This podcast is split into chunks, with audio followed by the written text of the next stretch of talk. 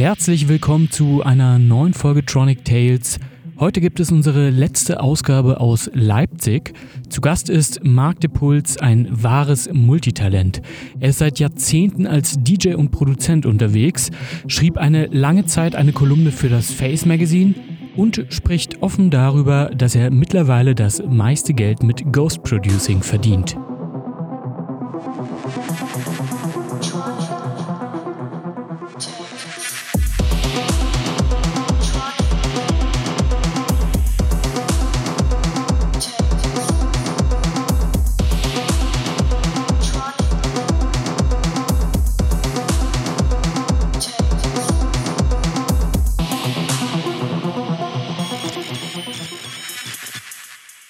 Es ist ja schon etwas später. Man hört im Hintergrund vielleicht schon leise Musik. Und auf unserer kleinen Leipzig-Tour haben wir jetzt so unseren letzten Interviewgast hier rangekarrt. Ähm, und kleiner Funfact, den ich vielleicht schon mal vorwegnehmen kann. Bevor wir angefangen haben, hatten wir schon Ideen und wollten Leute interviewen. Und da haben wir den Menschen schon mal in einem Backstage irgendwie interviewt. Da ist dann leider qualitativ nicht so viel draus geworden, weil es sehr spontan war. Und, ähm, und Corona kam dazwischen. Und Corona kam dazwischen, genau. Aber wir freuen uns umso mehr, dass er jetzt auch offiziell bei uns Marc de Puls Hallo. Danke, dass du da bist. Ja, vielen Dank für die Einladung. Wir sind hier äh, in einer Location, wo du ja später noch spielst. Es ist Samstagabend mittlerweile. Und wir freuen uns aber sehr, dass du jetzt hier noch äh, Zeit für uns gefunden hast, natürlich. Wir wollen gerne ein bisschen dich als Person vorstellen, diese unfassbar vielen Projekte, die du machst, äh, uns, uns damit auseinandersetzen. Vielleicht aber, vielleicht nutzen wir den Anfang. Es gibt sicherlich noch einige zwar wenige, aber einige Personen draußen, die dich noch nicht kennen. Wie würdest du dich als Künstler, also dein künstlerisches Schaffen, wie würdest du das beschreiben? Das ist jetzt ein richtig tiefer Einstieg direkt, aber was, wir versuchen es mal. Wir versuchen es mal. Ja, das stimmt. Aber wir versuchen es mal. Wie würdest also, du das also, beschreiben? Ich ähm, mache eigentlich Musik seit frühester Kindheit. Eigentlich mehr oder minder damals äh, unfreiwillig, weil meine Eltern mich dann zum Akkordeonunterricht geschickt hatten. Ich das nicht wollte, aber irgendwie soll der Junge doch was Anständiges machen. Ich bin später durch einen Zufall dann zur elektronischen Musik gekommen und mache das seit 1999. Das sind jetzt anno 2022, sind das 23 Jahre. Und ähm, ich habe habe angefangen mit, mit ähm, ja, Hard Trance, Hardstyle, Trance, Gabba. Das war damals so diese Musik, die Ende der 90er halt hip war. Und äh, ich bin irgendwann später dann mit dem Pseudonym Mark Puls eingestiegen und äh, das muss so 2001, 2002 gewesen sein. Also habe jetzt quasi 20-jähriges oder schon überschritten. Ich habe nicht mitgezählt. Ja. Es, gab, es gab da kein, kein Anno X. Und äh, seitdem bin ich halt als Musikproduzent tätig, als DJ, als äh, ach, Blogger, als Labelbetreiber, als gute Seele überall. Du sagtest, äh, du bist durch einen Zufall zu der elektronischen Musik bekommen, äh, gekommen. Kannst du das nochmal spezifizieren? Was, was war dieser Zufall? Hm, ich, ähm, oh Gott, das fängt ein bisschen früher an. Ich habe damals ähm, im Westen von Leipzig gelebt mit meinen Eltern und dann ging es darum, ähm, schon in der sechsten Klasse, in welches Profil gehst du später mal? Schulprofil. Schulprofil, ja, genau. Ja, ja. Und bei uns um die Ecke war die Max-Klinger-Schule, die auch bekannt ist für ihren Chor. Und äh, dort habe ich dann später mein Abi gemacht. Also mehr oder minder als Zufall, weil so, Junge, was möchtest du machen? Musik, oh, das hat mich schon immer begeistert. Das konnte man dann kombinieren. Ich habe es dann zusammen mit Deutsch gemacht. Und in dieser Klasse gab es extrem viele Menschen und ich will fast sagen Nerds, die das äh, wirklich professionell mal machen wollten. Und ich denke mal, heute, 20 Jahre später, bin ich wahrscheinlich der Einzige von denen noch, die übrig geblieben sind, der es damals gar nicht so richtig wollte, aber der es jetzt als einziger hauptberuflich betreibt. Über diese ganze Runde habe ich dann ähm, Menschen kennengelernt, die auch Musik selbst produzieren am PC. Und ähm, das hatte mich von Beginn an schon sehr, sehr gecatcht. Und ich dachte mir so, Mensch, die Möglichkeit am PC, damals noch mit MS-DOS, da gab es noch kein Windows zu dem Zeitpunkt, alles über die Tastatur einzugeben und dort einfach über die, über die Home-Computer-Anlage abzuspielen, das hat mich sofort von Beginn an gecatcht. Also man musste entweder ein Instrument spielen oder im Chor singen. Ich habe mich letztlich übrigens dann für Chor entschieden, obwohl ich bis heute nicht singen kann. Aber der positive Nebeneffekt von allem war, ich habe dadurch halt elektronische Musik äh, produzieren gelernt. Mhm. Ähm, und also du, heißt das, du hast richtig mit Produzieren angefangen oder mit Auflegen? Weil die meisten fangen eher mit Auflegen ja, an und kommen ja, dann zum Produzieren. Ja, ja, genau. Also die, ich habe genau die andere Richtung genommen. Ich habe also 99 angefangen zu produzieren. Und die ersten Tracks waren wirklich so 160 BPM auf die Fresse. Also sprichwörtlich. Und ähm, ich bin erst 2003 zum Auflegen gekommen, 2002, 2003. Und auch da gibt es kein richtiges Datum. Halt über Freunde irgendwie. Man hat sich das Equipment gebraucht irgendwo gekauft. Den ersten Gig hat man damals am, am Leipziger Badesee, am Kosputner See Und äh, wir hatten diese Reloop RP 1000er Player. Das waren diese mit diesem Gummiriemenantrieb, die insofern anfällig waren, sobald man Windstoß kam, man konnte die Geschwindigkeit nicht mehr halten. Und das war der erste Gig. Schöner Sommertag und vor uns lagen dann so gefühlt 300 bis 500 Menschen und ich so da, um Gottes Willen, weg hier. ja, ja, aber das war viel später. Da habe ich schon meine erste Platte rausgebracht, schon längst. Und ähm, genau, ich hab, also bin wirklich knapp drei oder vier Jahre später erst zum Auflegen gekommen. Hm. Inzwischen lebst du ja auch schon davon. Ich glaube auch schon länger, also schon deutlich länger, wenn Zehn ich mich Jahre irre. roundabout? 2013 komplett. Also ich hatte vorher bei der Stadtverwaltung hier in Leipzig gearbeitet. Ähm, das war auch eine große Perspektive mal von, gut, eigentlich so ein bisschen fast von meinen Eltern. Meine Mutter war damals die, oder eine der, der Sekretärin vom Oberbürgermeister. Das ist mir tatsächlich nie so wirklich zugute gekommen, weil das Problem war immer der Name. Also mein bürgerlicher Name ist ja Marcel Sterling und äh, Sterling ist in, in der Verwaltung immer ein Begriff gewesen. Ich habe dort halt gelernt und äh, naja, in jeden, jeder Abteilung, wo es mal nicht so lief, ach, der Sohn von der Frau Sterling, ach, oh, wollen wir die mal anrufen? Und ich immer so jedes Mal, oh Gott, lass mich da einfach in Ruhe.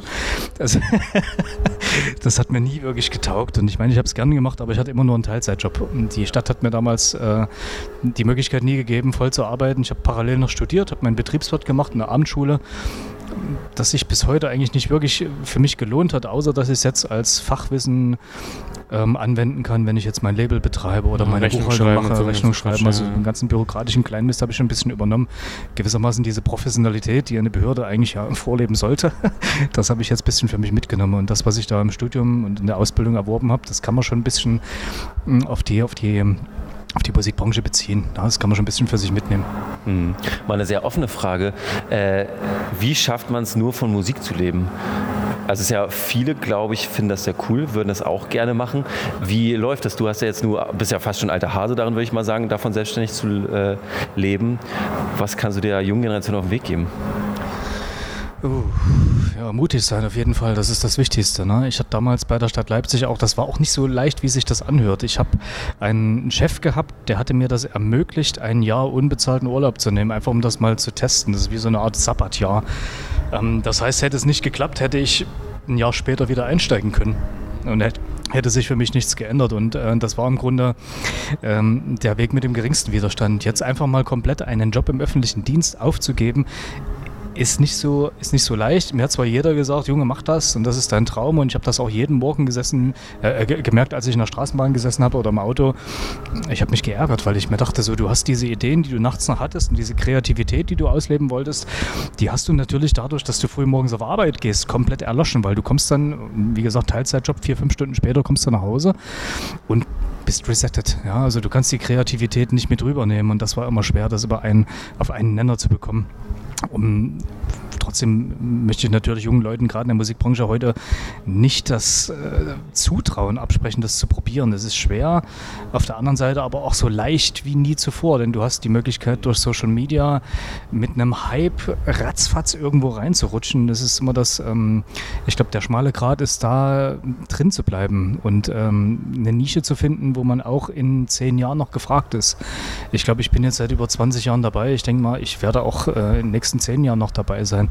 In welchem Ausmaß, es wird sich zeigen, aber man hat ein, große, ein, großes, ein großes Netzwerk um sich herum aufgebaut und das gilt es halt nach wie vor zu bedienen und täglich auch zu füttern. Und ähm, ja, wenn man so ein Netzwerk dann irgendwann mal hat, dann ist der Weg in die Selbstständigkeit tatsächlich leicht, aber äh, es sind immer viele Hürden, die, die zu nehmen sind. Total, ja. Haben die vergangenen zwei Jahre, also diese Corona-Pandemie, ne, und äh, wo ja das ganze Nachtleben, von dem du lebst, also ja nicht nur, aber doch wahrscheinlich maßgeblich ne, von Auftritten, äh, hat das nicht mehr. Äh, nicht mehr, okay, aber hat das trotzdem ähm, irgendwas an deiner Einstellung verändert? Also das, weil dann konntest du ja dieser Leidenschaft, ne, dem, was das ja würde ich jetzt mal diese These auch schon auch ausmacht, irgendwie nicht mehr nachkommen für zwei Jahre. Hat das irgendwas, dachtest du so, oh Gott, jetzt muss ich mich doch nochmal umorientieren oder so? Es gab diesen Moment, ähm, April, Mai 2020, wo ich dann auch mal alleine am Rechner saß eines Morgens und man dachte so, Alter, was kannst du eigentlich noch? Mhm. Ja.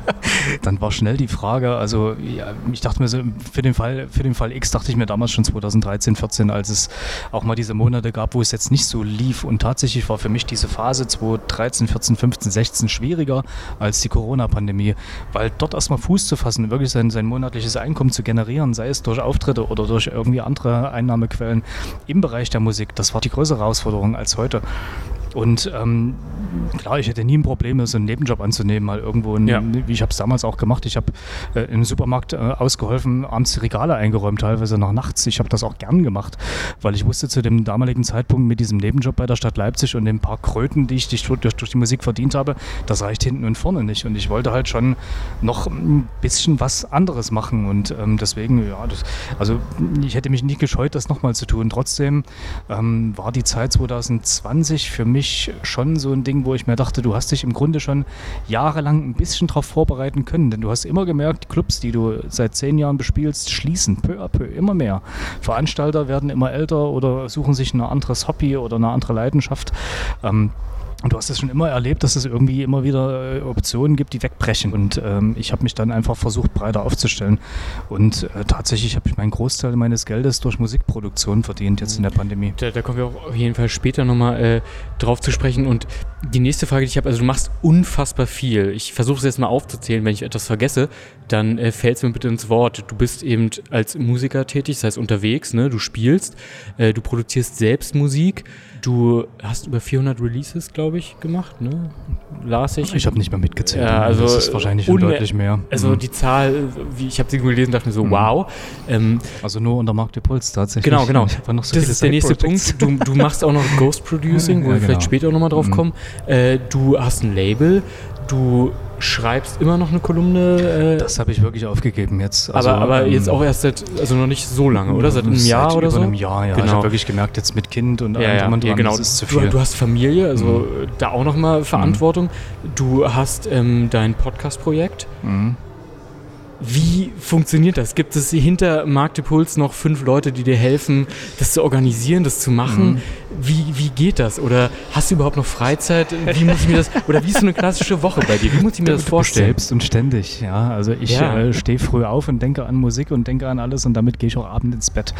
Ähm, die Wochen haben sich, oder die, generell die Tagesgestaltung haben sich bei mir geändert. Jetzt allein mit Kind. Ja, fängt schon an. Die Kleine wacht ja früh auf, wann ich normalerweise noch längst im Bett liegen würde. Ja, tatsächlich so 6, 6.30 Uhr spätestens. Ja, dann geht es in den Kindergarten, das ist so die Morgenroutine. Und dann habe ich wirklich einen, einen Zeitplan, weil ich weiß genau, ähm, entweder bringe ich sie in den Kindergarten oder meine Frau und andersrum holen wir sie dann ab. Trotzdem fehlt dir immer ein Stückchen vom Tag. Du musst dich also mehr fokussieren. Und ähm, Roundabout mit Label zum Beispiel, das klingt immer extrem viel, aber ich habe das über die Jahre halt mit viel, klar, mit viel Zeit und Aufwand aufgebaut. Tatsächlich sind es aber so 30 Minuten am Tag, die das Ganze kostet. Und das gleiche auch so mit dem Projekt mit How I Met the Base.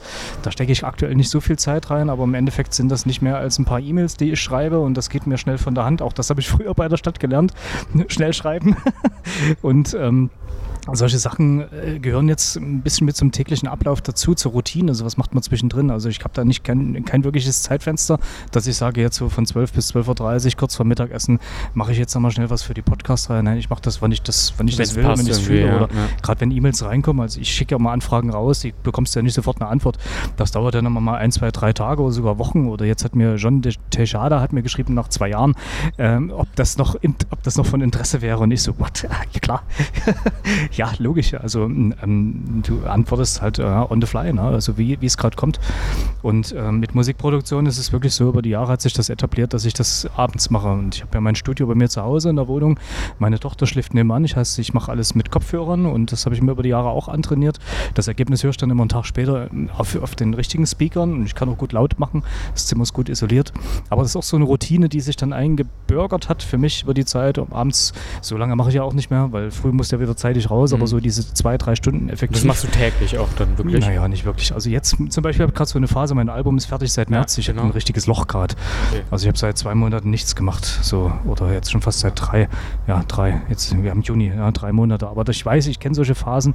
Das ist normal. Irgendwann kommt dann kommt dieser eine Knall. Vielleicht passiert es heute Abend.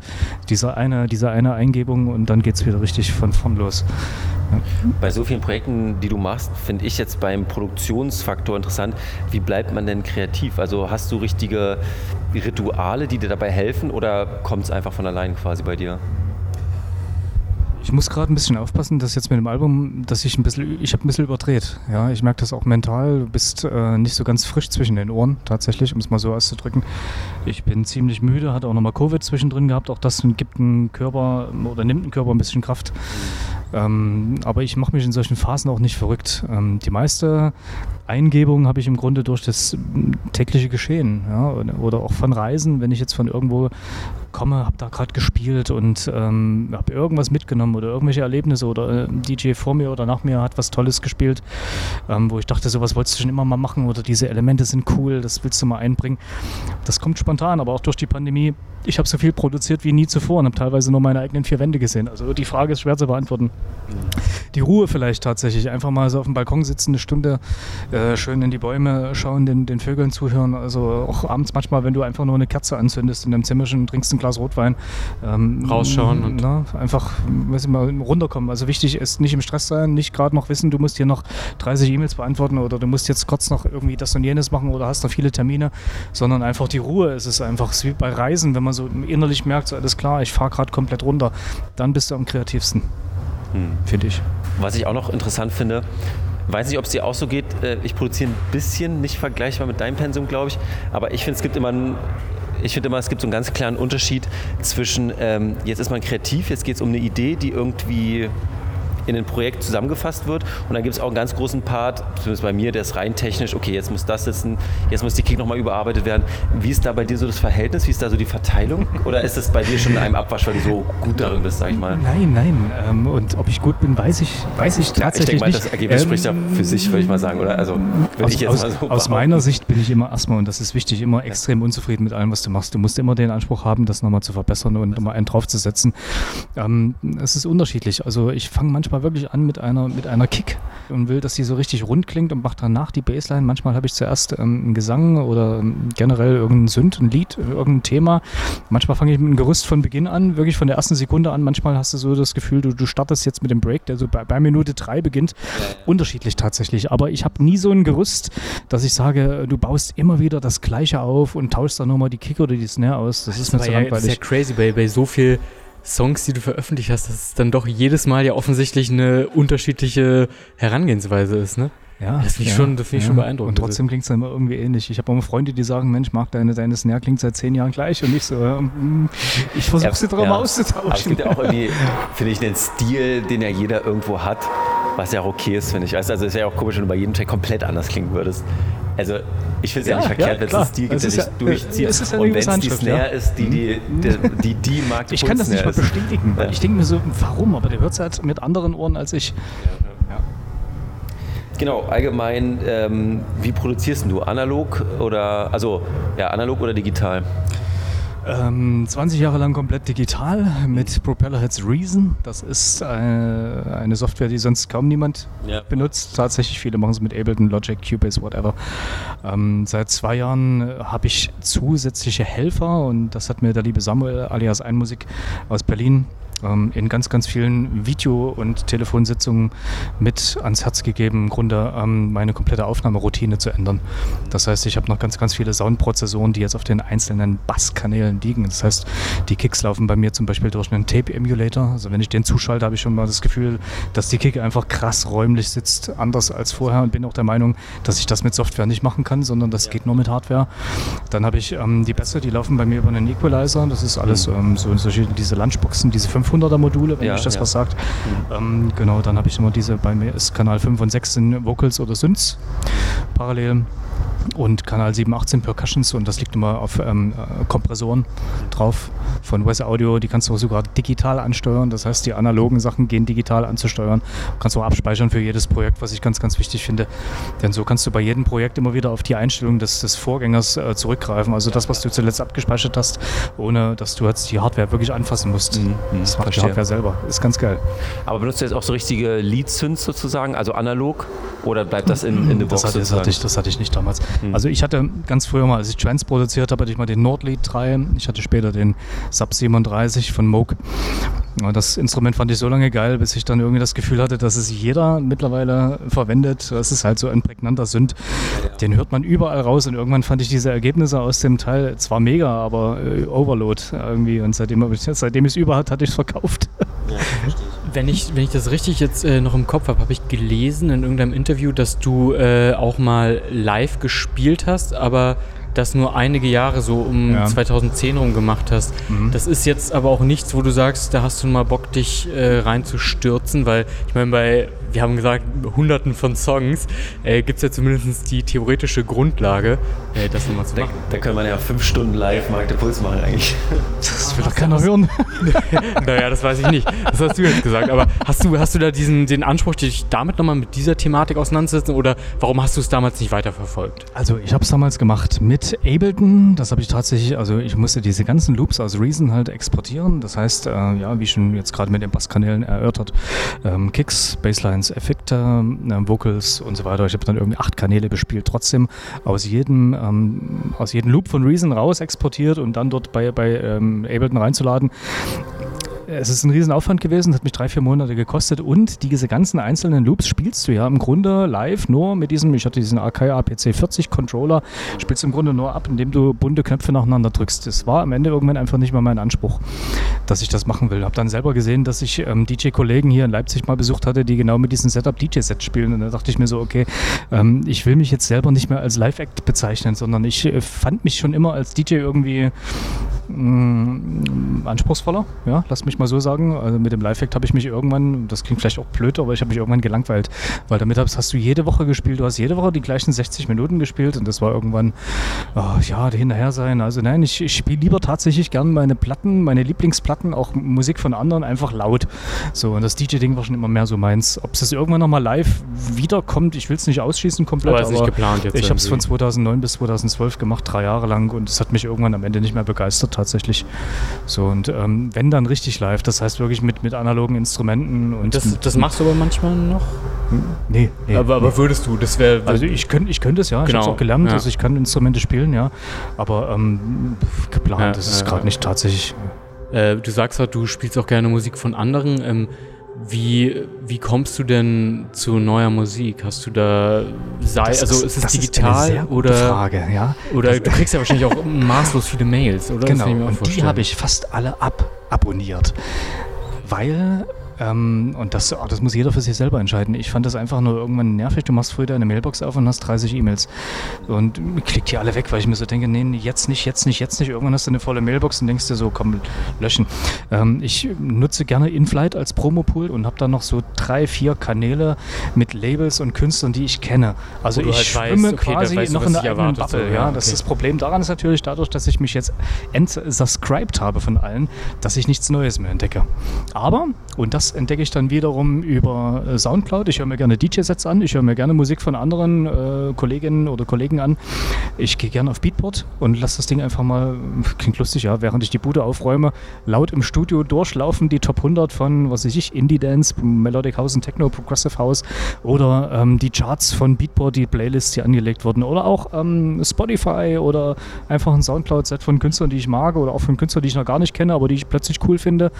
Ähm, so entdecke ich neue Musik und tatsächlich nutze ich immer noch selber sel selbst Shazam. Ja, ja, okay, ja, ja, cool, cool.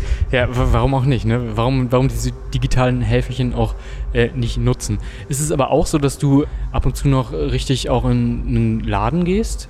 Machst du sowas auch oder ist es wirklich hauptsächlich digital dann, weil es ja auch einfacher ist? Also gerade über Platte spiele ich gar nicht mehr. Ja. In Laden ja, CDs gibt es ja. auch nicht mehr. Ne? Also Früher habe ich das gerne gemacht als Kitty, mich beim Mediamarkt und Saturn mit den Kopfhörern hingestellt und die tollsten, neuesten CDs gehört.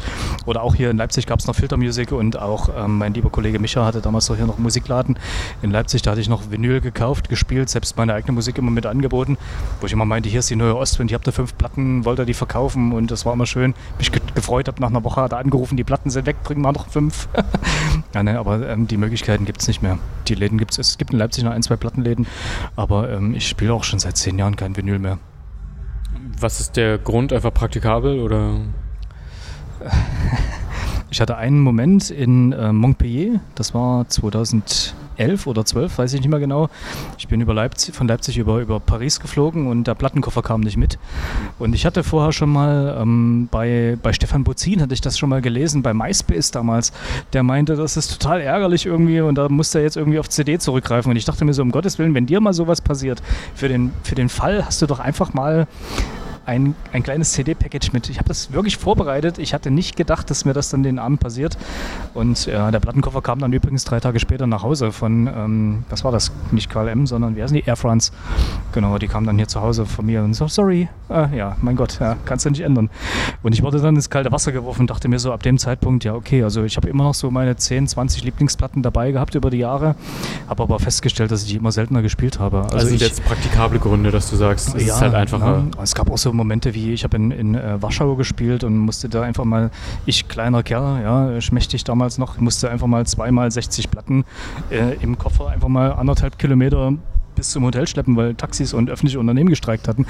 Und äh, Veranstalterinnen, eine kleine Maus, 1,50 groß, ne, der kannst du nicht sagen, komm, äh, sorry girl, could you take my, my bag? Natürlich habe ich die alleine geschleppt und dachte mir so, na, um Gottes Willen, das machst du jetzt nicht nochmal. Aber gut, ich musste jetzt aber nicht zwingend mit 120 Platten reisen, aber ich wollte ja natürlich die Vielfalt haben, möchte natürlich immer die Auswahl haben. Hast du aber zu Hause trotzdem äh, noch eine Plattensammlung, die du auch aktiv äh, pflegst? Also ja. du kaufst doch jetzt noch äh, nein, nein. Platten? Also, nee, das nicht mehr. Aber, aber deine alte? Ähm, die, also Platten, mit denen ich wirklich was verbinde oder verbunden habe, einfach so, also ich habe einen Discogs-Account angelegt und habe viele, viele Dinger reingestellt und viele mittlerweile auch verkauft, aber einige denke ich mir so, wie ich sie rausgezogen habe, nein, die geht nicht in die Discogs-Sammlung, die bleibt hier. Also es sind immer noch 300 Platten, die ich zu Hause habe. Und ist das dann jetzt eher so eine emotionale Bindung, dass du halt sagst, okay, du kannst dich oder willst dich von denen vielleicht nicht trennen? Hörst du die aber ja. auch noch? Ja, ich höre die auch noch, okay. tatsächlich, ja. Also nicht immer, aber ja, zu, so hat man vorhin mal erwähnt, das Glas Rotwein ja, oder Weißwein. Ja, ja. dann immer gerne irgendwie. Mach doch gerne mal noch ein bisschen Eigenwerbung. Auf welchen bekannten Labels hast du da eigentlich schon so released? Also das bekannteste von allen ist Dynamic. Ähm, mein äh, auch über die Jahre wirklich gebliebenes Lieblings Lieblingslabel. Aber tatsächlich ist es nur ein einziger Track. Ne? Ich habe ähm, den Track Execute 2020 released. Den findet ihr sogar, wir haben, wir haben so eine Spotify-Playlist, wo ja. wir immer unsere Songs, also wir, wir suchen immer so für die Sendung Musik raus, die wenn wir keine Gäste Perlen. haben. äh, und da ist dieser Song Tatsache drauf, weil den habe ich damals draufgepackt. Den habe ich gehört und dachte mir, geile Nummer. Und von euch sind die 10 Plays, Tima. Von Geil. uns sind die 10 Plays, genau. Ja, das kommt von uns und unseren Fans, diese 10 Plays. Ach, danke, Jungs, danke. Sehr gern. Ich weiß gar nicht, was sagen soll. Noch ein Sekt? ja, auch du.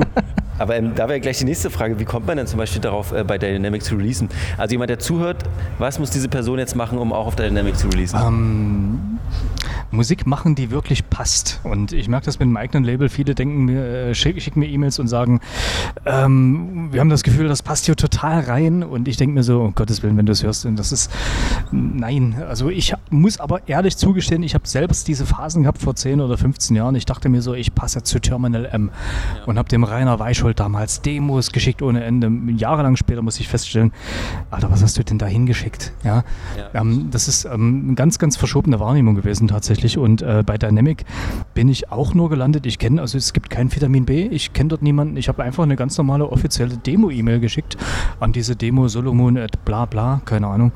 Ähm, dann hatte mir der, derjenige, der, das, der die Sachen runterlädt, einfach nur geschrieben, hallo, danke, deine Demo ist angekommen. Und zwei Wochen später, ähm, Solomon mag deinen Track, er würde ihn gerne blockieren.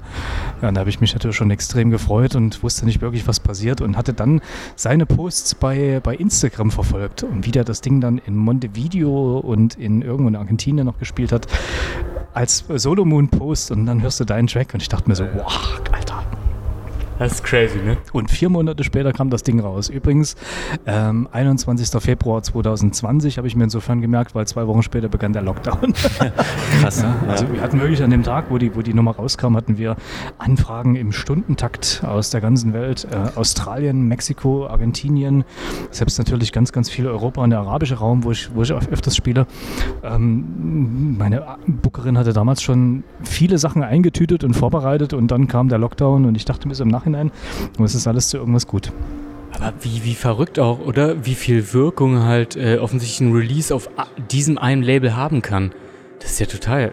Das wusste ich, war mir gar nicht so bewusst. Extrem. Also gut, ich war zu dem Zeitpunkt ja auch schon viel unterwegs, hatte ja, ja schon Releases bei Einmusiker, ja, genau. bei, bei Cartermucker und ich genau. glaube, das war nochmal so dieser Stein, der das Ganze oder dieser Anstoß. Aber das ist ja trotzdem crazy, dass dann so offensichtlich ein Release plus der ganze Rest natürlich auch mitbedacht, aber so Verrückt. ist trotzdem jetzt auch gewachsen. Also ich merke es ja so die letzten zwei Jahre. Ich habe jetzt für Dynamic nochmal zwei Radioshows gemacht. Auch das hat eine gute Reichweite bekommen und es ist generell, es bekommt auch eine gute Wahrnehmung. Aber es ist schon mit eins der größten Labels, ja. Aber ansonsten ist natürlich Katermucke nicht unter den Teppich zu kehren, um Gottes Willen. Das ist Total auch sehr, sehr groß. Label, ja. Genauso wie ein Musiker und auch, ja. mein eigenes Label, Jamon, macht sich mittlerweile immer mehr. Ähm, das habe ich auch schon seit zehn Jahren und damals warst du so der kleine Fisch. Mittlerweile, ja, wächst er, wächst er, stetig. Hattest du äh, dann auch zu Solomon irgendwie nachgehend persönlich Kontakt, weil du nein, meintest. Nein, nein, gar nicht. Gar nicht. Nein, das war nur so persönlichen Kontakt gar nicht. Ja, die ganze ja, Zeit. Genau. Also ich habe die ganzen Leute von, von Dynamic aus, aus Hamburg dann kennengelernt. Ähm, die dann das, das die, Genau, genau, die alles dann Sachen, die, die ganze, die ganze Vertragsabwicklung machen, die ähm, mir die ganzen Social Media Sachen an die Hand geben. Ähm, mit Solomon selber hatte ich nie Kontakt bislang. Nein. Ich habe aber jetzt gerade noch mal eine Demo hingeschickt, die spielt er auch gerade schon wieder. Mal sehen, ob das ja. ein gutes Zeichen ist. toi, toi, toi. Ja, danke. Genau, ich hätte noch einen anderen großen Punkt, wenn wir gerade schon bei Produzieren waren, jetzt bei den ganzen Labels waren und so. Ähm, und zwar produzierst du ja scheinbar nicht nur für dich selber, sondern auch für andere Menschen. Ähm, wie sieht denn das aus? Weil ich glaube, du bist auch so einer der ersten Menschen, die ich kenne, die da auch so öffentlich so zu stehen, würde ich mal sagen. Weil viele machen das ja eher so in geheimen Ecken, habe ich das Gefühl, in dunklen Kammern, ohne jemand davon was zu sagen.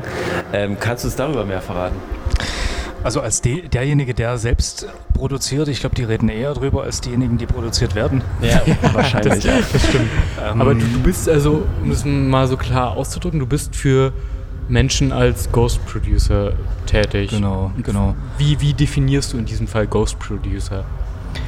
Ich produziere Musik eigenständig und auf, ähm, naja, Vorschlag. Also, wie, wie soll also du, kriegst, du kriegst eine Mail, da steht drin, so und so hätte ich gern irgendwie was. Also um es jetzt mal ganz grob anzuhören, ja. du bekommst einfach zehn Titel mit der Überschrift, die spiele ich gerade. Mach was mach, ähnliches. Mach mal die Mitte draus. So, und ähm, dann, es gibt verschiedene Klienten Klientinnen und Klienten. Ähm, einige sind super easy, einige sind extrem picky und irgendwann spätestens dann beginnst du nach der 37. Änderung auch mal so dich selbst zu hinterfragen, Alter, wie viel jetzt noch? Und um Gottes Willen. Ne? Also es gibt, äh, ich habe das auch mittlerweile über die Jahre ein bisschen kristallisiert.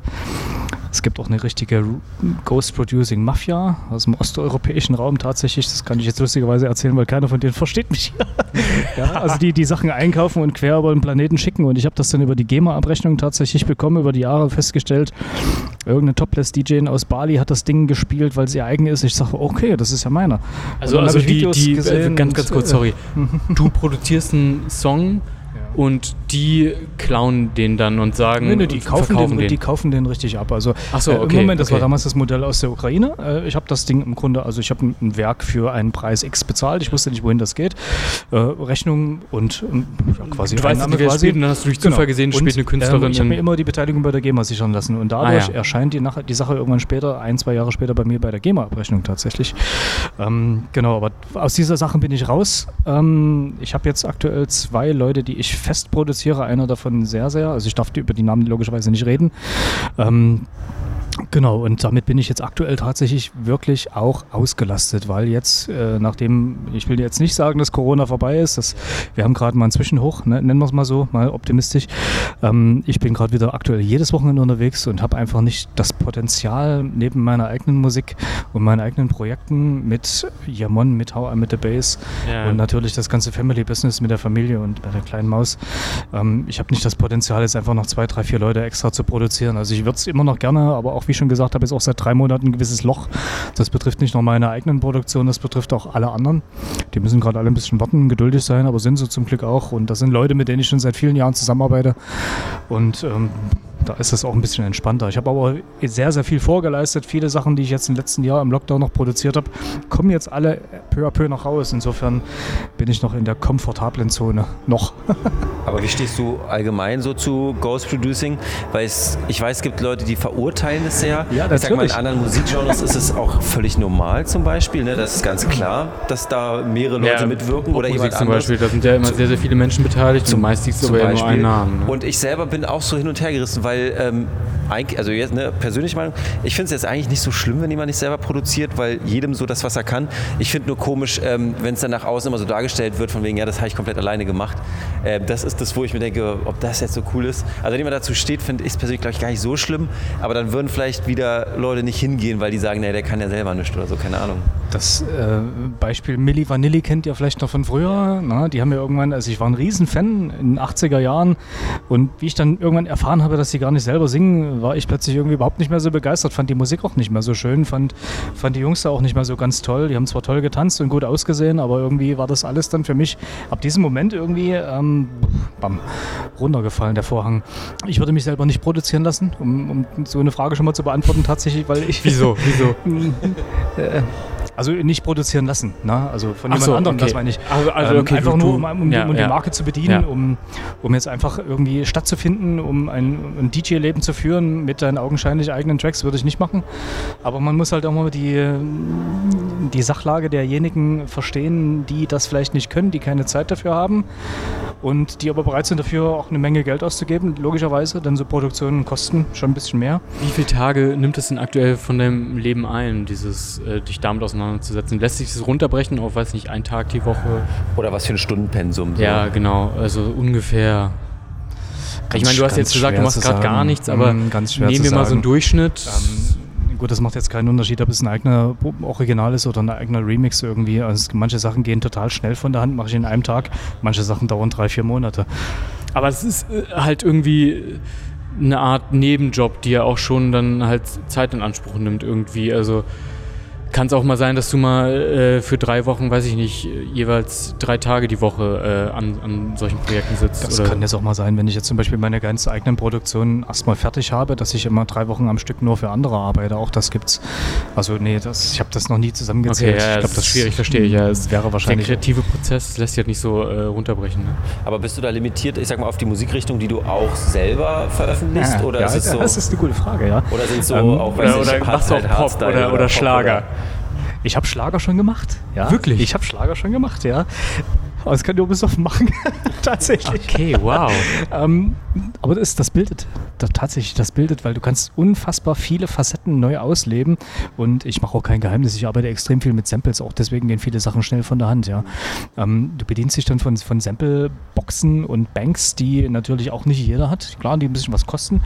Oder halt von anderen Genres. Ich habe zum Beispiel Hip-Hop-Samples, Hip-Hop-Sample-Banke ohne Ende und die geben mir extrem viele Möglichkeiten mit Breakbeats, mit Effekten, mit ähm, Melodie. Also ich über, übernehme die Melodien niemals eins zu eins, sondern ich variiere und manchmal entsteht was komplett anderes draus, wie genauso, wenn, wenn du manchmal im Club stehst und denkst dir so, geil, die Nummer baust du morgen nach, die wird komplett anders. Ja, ja. Und das ist auch Teil des Kreativitätsprozesses. Ähm, was war die Frage? Na, die, die, die, die Frage war, ob du auch äh, andere Genre abseits. Äh, ja, ja, ja, ja. Also ich muss, ich muss das tatsächlich machen, weil ich bin mich, ich fühle mich selbst als, als Mark Puls mittlerweile bei Indie Dance sehr, sehr heimisch. Und äh, alle anderen Sachen sind jetzt mittlerweile, die ich jetzt für andere produziere, sind immer noch Progressive House oder Melodic Aber es ist schon House elektronische Musik. Es, ja, auf jeden Ja, Fall. ja, Auch jetzt, okay, also das, was ich aktuell mache, ist komplett Ja. elektronisch. Schlager war mal ein Ausreißer. Aber der war lustig. Ich habe ich hab aber im Studiokomplex auch jemanden kennengelernt, habe ich glaube ich im Podcast auch schon mal irgendwann ich auch, erzählt, ähm, der sich, äh, also der quasi von Reggaeton lebt. Also der komplett Ghost Producing Reggaeton macht und ähm, halt selber Techno privat sozusagen äh, veröffentlicht, fand ich auch ziemlich lustig irgendwie, diese Kombi. weil Reggaeton funktioniert richtig gut. Also Ja, das glaube ich. das geht richtig ab. Wir können ganz kurz ja mal die Kolumne ansprechen. Einfach nur, dass du kurz erzählst, was du da machst. Ich hatte das Ding 2013 begonnen mit der Idee, ich war in der Ukraine gewesen und hatte eine relativ wilde, also war mein erstes Mal in der Ukraine, hatte eine relativ wilde Reise von Berlin über Kiew, schon im Nebel gelandet und bin dann weitergeflogen mit so einer uralten, über die Jahre oder in die Jahre gekommenen Tupolev und äh, wir konnten in äh, Kharkiv nicht landen. Das ist ja jetzt gerade die Stadt, die relativ im Beschuss ist. Wir sind dann weiter nach Donetsk geflogen und was ich da alles erlebt habe auf dieser Reise, hatte ich dann mal runtergeschrieben. Einfach mal mit etwas mehr Wortwitz, sagen wir so, und das kam extrem gut an. Und irgendwann hatte ich dann nochmal was geschrieben. Ich habe ja auch selbst einen Tinnitus im Ohr, habe dafür irgendwie mal so ein bisschen jemand, so Leuten draußen mal einfach einen Ratgeber in die Hand gegeben. Ähm, wie man damit bestenfalls umgehen kann, was, wie man das Beste für sich rauszieht. Und dann kamen die nächsten Themen und irgendwann kam das FaceMac mal an und meinte, wie sieht es denn aus, willst du das jetzt nicht künftig monatlich machen? Und das begann 2014 oder 2015. Und ähm, was sich immer so relativ leicht liest, ist trotzdem immer eine Arbeit von mehreren Tagen, ja, weil du, du äh, sammelst Wortfetzen, zu einigen Themen fällt dir nicht immer sofort was ein, dann sammelst du und irgendwann hast du mal so gesammelte 20 Themen, merkst aber, dass sich das zeitlich extrem einspannt und FaceMac war natürlich auch immer, naja, so, also man kann schon sagen, die Bildzeitung, ja. Also man muss es immer ein bisschen, ein bisschen mehr aneckend äh, schreiben, ein bisschen mehr spitz und überspitzt. Polarisierend. Polarisierend, ja. ja. klar. Und das kam gut an. Und äh, war trotzdem immer jedes Mal äh, ja, ja. Stress. Es war stressig schon, klar, gerne. Ich mache es immer noch gerne. Ich habe immer noch so Texte, die ich mir selber einfach mich mal runterschreibe, abspeichere. Aber aktuell gibt es nichts, was ich veröffentlichen möchte. Also es kann auch sein, dass es irgendwann wieder, wieder mal Vielleicht machst du irgendwann mal ein Buch oder so. Ja, das habe ich, selbst Daraus, das habe ich sogar schon angefangen. Ja, aber so Sachen, die ich teilweise vor fünf oder sechs Jahren geschrieben habe, denke ich mir so heute, wenn ich die nochmal lese, oh, ja, lass einfach. Ja, okay. aber ich habe, glaube ich, tatsächlich privat damals auch nahezu alle gelesen übrigens. Also ich fand die auch immer ziemlich cool geschrieben. Also hat immer Spaß gemacht auf jeden Fall. Auch äh, weil die Szene ja schon, also oder gut, ich bin jetzt auch noch nicht super alt, aber weil die Szene, Szene ja auch gerade in Berlin auch immer relativ groß war und ich das total cool fand, da einfach mal drüber zu lesen.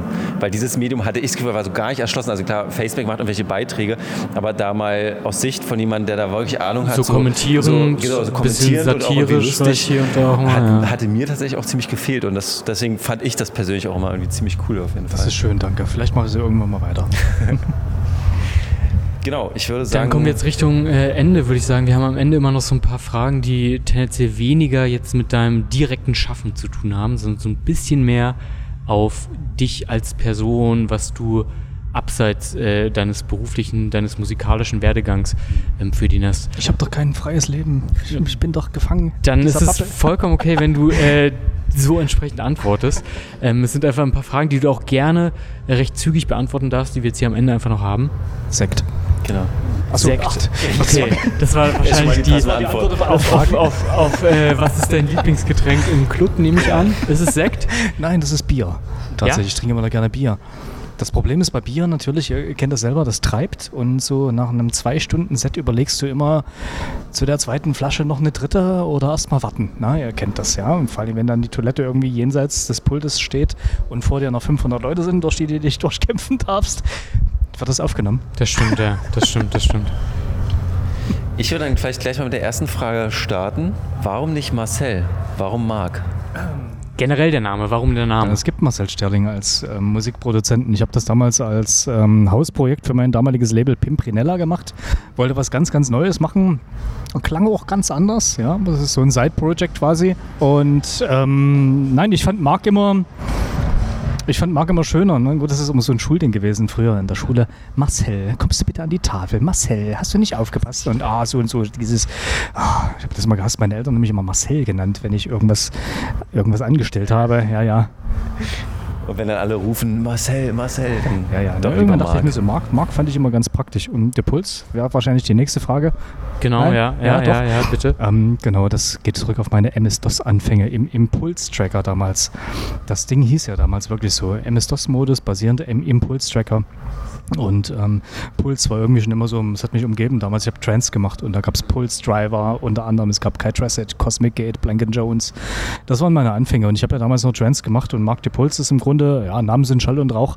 Ich würde mich heute wahrscheinlich, also Moment, das habe ich öfters schon gesagt, ich würde mich heute ganz anders nennen, kann euch aber nicht sagen wie. wie? Okay, ja, das wäre genau. die nächste deswegen, Frage. Deswegen ist ja. Mark de Puls seit 20 Jahren so ein, so ein gewachsenes Ding, so, wo man sich so denkt, alles klar. Namen finden äh, ist ja auch immer, egal für was, ja, wahnsinnig nervig und ja, anstrengend. Ne? Ja, ja, Wirklich. Finde ja. find ich auch. Deswegen, ich glaube, man sollte sich auch gar nicht so viel Gedanken machen und einfach, wenn man irgendeine Idee hat und irgendwann ist das denkt, so, ist es okay, dann einfach machen. Ja, irgendwann ist die Leute akzeptieren das auch, ne? Die Leute akzeptieren das und es ist vollkommen okay. Und man muss sich, glaube ich, da gar nicht so einen Kopf machen, wie man häufig dann einfach macht. Absolut. Ich hätte die nächste gleich noch. Warum Leipzig? Ich bin schon immer Leipziger. Also ich bin hier geboren und jetzt schon seit, Moment, jetzt kommt 42 Jahren. Bin seit 42 Jahren Leipziger. Ähm, ich habe zwischenzeitlich mal eine Freundin gehabt, die hat in Erfurt gewohnt. Ähm, das war mal so ein, so ein Wechselmodell, mal hier, mal da. Aber trotzdem, ich bin Leipzig immer treu geblieben. Meine Eltern leben hier, meine Freunde sind hier, meine ganze Familie ist hier. Ähm, Heimscheißer. Ne? verstehe ich, ja, verstehe ich, verstehe ich total. Das ist auch eine schöne Stadt, also hier willst du auch nicht freiwillig weg. Total toll. Also wir waren jetzt hier ein bisschen, ich, ähm, ja, wir kommen beide aus Berlin, sind doch da äh, groß geworden, aber ja, Leipzig ist irgendwie attraktiv. Es ist extrem gewachsen. Wir wohnen im Zentrum, ähm, direkt ähm, am Naturkundemuseum. Wem das was sagt, das ist direkt am Görlerring. Trotzdem habe ich eine schöne Joggingstrecke über, was ich gebe, mehrmals die Woche fünf, sechs Kilometer, kleine Runden machen. Ich laufe fast nur durch den Wald, weil das Rosental ist direkt hinten und du bist nur im Grün. Und, und, allein diese Größe im Vergleich zu Berlin, weißt du, in Berlin bist du eigentlich immer, wenn du unterwegs bist, mindestens eine Dreiviertelstunde unterwegs. Ja, es, ja, genau. es, es, es geht ja. nicht weniger, es ist mhm. einfach so. Du willst mit einem Kaffee trinken gehen, Dreiviertelstunde, du willst mhm. zur Uni, Dreiviertelstunde, du willst feiern gehen, dreiviertel Stunde, alles. Ja, ja, stimmt. Und ja. äh, allein hier, wenn ich sehe, dass wir jetzt irgendwo hin, jetzt, äh, wo wir jetzt hier waren, 20 Minuten fahren oder ich war auch mal hier mit äh, Leuten mit dem Fahrrad, du kannst ja eigentlich nahezu alles gefühlt per Fahrrad ja, erreichen. Ja, das ist doch die das Stadt der schon, kurzen Wege. Ne? Meine Eltern wohnen wirklich 20 Minuten Straßenbahnfahrt entfernt von der Innenstadt. Das ist Und verrückt. Es ist bin, also Berlin. Ich mache 10 Berlin. Minuten bin ich teilweise in Berlin noch nicht mal an der, der S-Bahn oder genau, U-Bahn. Ne? 20 Minuten Berlin ist immer so vom Hauptbahnhof bis zur Warschauer Straße. Ne? Genau, Tatsächlich. Ja. Und du hast das Gefühl, wenn du es auf der Karte anschaust, du bist ja gerade mal einen Katzensprung unterwegs. Ne? Ja, total, total. Die nächste Frage, ähm, was soll niemand von dir wissen? Das erinnert mich jetzt an die Frage von damals Backstage besoffen im Ritter Butzke. Mark, Backstage-Gespräch. Was soll niemand von mir wissen? Es jetzt Wen ich produziere tatsächlich. Oh ja. ja. Das ist eine sehr also valide nicht, Antwort. Im Moment nicht öffentlich, ja. Ja, das ist eine sehr valide Antwort, ja. Okay. Welche Frage hätten wir dir denn stellen sollen in dem Interview, die wir nicht gestellt haben? Wo? hm. Passig. Lass mich Gibt's bei sowas überraschen. Haben wir alle gestellt? Auch alle gestellt, ja. Ich könnte jetzt auch selber Werbung machen für das neue Album irgendwie, aber das lass mal raus. Ähm, welcher Song ist dein Guilty Pleasure? Hast du irgendwie Genre-Songs, wo du sagst, so, die, die hast du, die, die liebst du, aber du willst nicht, dass es Leute wissen? Ähm, 80er, 90er, Dieter Bohlen, keine Ahnung, irgendwas in diese Richtung. Ich bin ja so groß geworden, ne? ich bin ja, Kind der 80er und deswegen klingt auch meine Musik immer so ein bisschen retro und ja, heute nennt sich das Indie-Dance. Ähm, trotzdem. Gibt es irgendwas, was du dich schämst, was du hörst? Naja, ne, schämen, schämen ist das falsche Wort, aber ich werde immer viel nach Roots gefragt, wenn man so andere Künstler immer so hört, die immer denken, äh, die sagen halt, die sind im Underground in Berlin groß geworden. Nee, ich nicht. Ich bin hier in Leipzig in die Disse gegangen. Ja? Also ich bin im Sachs in Dölzig gewesen und auch im Schauhaus. Das waren halt so diese kommerziellen Zentren. Liegt auch einfach daran, dass ich damals extrem viel äh, Trance gehört habe. Trance und, und generell Chartmucke. Ähm, das Schauhaus in Leipzig, das gibt es ja mittlerweile nicht mehr, aber das war damals schon so ein Zentrum. Jeden Freitag Stammgastparty. Ich war da, seit ich 16 bin. Da sah ich noch aus wie, wie mit 14, aber ich bin trotzdem reingekommen. Genau, ansonsten, ähm, nee, aber dafür schäme ich mich nicht. Das sind, das sind meine Anfänge und äh, da bin ich gern mit groß geworden und habe mich gern daraus irgendwie entwickelt und bin jetzt der Subkultur treu und lebe und liebe alle diese Werte. Nächste Frage. Nächste Warum Frage, fliegen hier so viele Motten rum? Genau, hier fliegt gerade eine Motte, die uns äh, ein klein wenig abgelenkt hat. Äh, nächste Frage, äh, bisschen brutale Frage vielleicht, aber wenn du dich warum auch immer äh, entscheiden müsstest, lieber stumm oder taub sein? Stumm. Weil Musik so ja, und Hören ich so Musik wichtig höre, ist. Ich muss Musik hören. Also ich reden, könnte meine Freundin fragen. Bin froh, wenn ich jeden Tag meine Klappe halten kann. Bin froh, wenn es auch so Tage gibt wie morgen. Ähm, einfach mal ausschlafen, nichts, aber hö nicht hören wäre fatal. Musik liebe ich über alles. Ja. Das ist ja auch gleich die nächste Frage. Ein gelungener Sonntag, wie sieht denn der aus? Ähm, ja gut, die letzten Wochen waren es tatsächlich immer mit Rückreisen verbunden. Also entspannt ausschlafen im Hotel, wo auch immer man ist und äh, nicht gerade früh um acht zurück nach Hause fliegen oder manchmal sogar früh um vier oder um drei oder um fünf oder direkt aus dem Club dann zum Flughafen. Ähm, man kann sich das immer nicht aussuchen. Ja, die Rückreisezeiten richten sich nicht nach dir, sondern andersrum. Ähm, wenn ich zu Hause bin, so wie heute, jetzt spiele ich mal in Leipzig, ähm, die, die Nacht wird um drei vorbei sein. Das heißt, einfach um vier liege ich im Bett und dann schlafe ich einfach erstmal so lange, ich, wie ich will weil meine Tochter ist bei meinen Eltern, oder unsere Tochter besser gesagt. Und ähm, das heißt für uns ausschlafen und ähm, chillen, Netflix, Ja, so, sehr gut, sehr gut. irgendwas zu essen bestellen und das war's. Tatsächlich einfach auch mal Social Media alles auslassen, nichts bedienen, äh, kein Internet. Das wäre noch meine letzte Frage jetzt von mir, von den schnellen Fragen. Äh, wie machst denn du das, beziehungsweise dein Booking Manager oder Managerin, ähm, so mit Late Checkout und so? Weil ich weiß, das ist immer bei uns immer übelster Struggle gewesen. Du musst irgendwie um elf raus und du kommst da halt um acht an oder so. Ähm, lasst ihr euch noch eine Nacht buchen oder mu- musst du dann wirklich einfach immer in den sauren Apfel beißen? Äh, ja und nein. Ähm, wir haben es im Booking-Vertrag bei uns drinstehen. Late Checkout steht eigentlich immer bis 16 Uhr drin. Ähm, es ist immer nicht in allen möglichen, also nicht in allen Hotels möglich so rum. Ähm, muss ich immer ein bisschen danach richten, aber meistens ähm, bin ich aber ehrlich gesagt auch so um 12 Uhr ausgeschlafen. So, das heißt dann noch schnell was essen. Frühstück im Hotel bekomme ich meistens nicht mit, weil es ist um 10 vorbei, da liege ich lieber im Bett. Ich habe mir vorher was beim Bäcker geholt, was ich dann am nächsten Tag dann esse, das geht, oder auf dem Weg zum Bahnhof. Also ich fahre so viel es geht Zug tatsächlich, fliege jetzt die Kurzstrecken gar nicht mehr. Ja. Ähm, und deswegen hast du ja, du hast an jedem Bahnhof ja die Möglichkeit, irgendwas zu essen zu holen. Und das ist genauso mein, mein Ding. Ja. Und den Rest dann im Zug chillen, Kaffee trinken, relaxen. Perfekt. Letzte Frage. Ähm, was für Themen erwarten die Menschen oder was dürfen die Menschen von dir in den nächsten sagen wir mal, bis Ende des Jahres erwarten. Du hast äh, ein Album gerade released. Genau, das Album kam gerade raus. Ähm, da macht man jetzt die Albumtour dazu. Die beginnt dann so August, September. Genau, genaues Datum haben wir dafür noch nicht. Ähm, meine Bookerin ist gerade an vielen, vielen Sachen dran, international auch. Wir haben Optionen, erstmal nur Australien, Indien, Mexiko, Costa Rica und sowas in der Richtung. Ähm, na, selbstverständlich hier im deutschen und mitteleuropäischen und europäischen Raum ganz, ganz viel. Ich habe, das tut mir wirklich sehr, sehr leid, jahrelang sehr, sehr viel in Ukraine und auch in Russland gespielt. Das waren für mich äh, zwei sehr, sehr starke Länder. Ich will schon fast sagen, die Top 5 Länder, die jetzt gerade aktuell weggebrochen sind. Also die meisten Stempel in meinem Reisepass habe ich in der Ukraine, tatsächlich, oder aus der Ukraine. Ähm, ich wünsche mir einfach nur, dass das am Ende des Jahres nicht mehr so das Thema ist, dass sich das alles in, erholt. Ist schwer in die Zukunft zu schauen. Ich will einfach nur hoffen, dass, dass es bald wieder Frieden gibt und äh, eine gute Lösung für alle. Das ist auch ein super Abschluss Fantastisch, ja. Vielen, vielen, vielen Dank für deine Zeit, äh, dass wir hier ähm, kurz jetzt, du musst in zehn Minuten ungefähr spielen, ne? Genau. Also es ist wirklich jetzt kurz vor knapp. Äh, deswegen sagen wir an dieser Stelle vielen Dank, dass du da warst. Danke euch. Hm? Vielen Dank an euch, liebe Zuhörer und Zuhörer, dass ihr äh, zugehört habt. Wir hören uns wie immer in zwei Wochen wieder. Macht's gut, bleibt gesund und bis dann. Tschüss. Ciao. Ciao.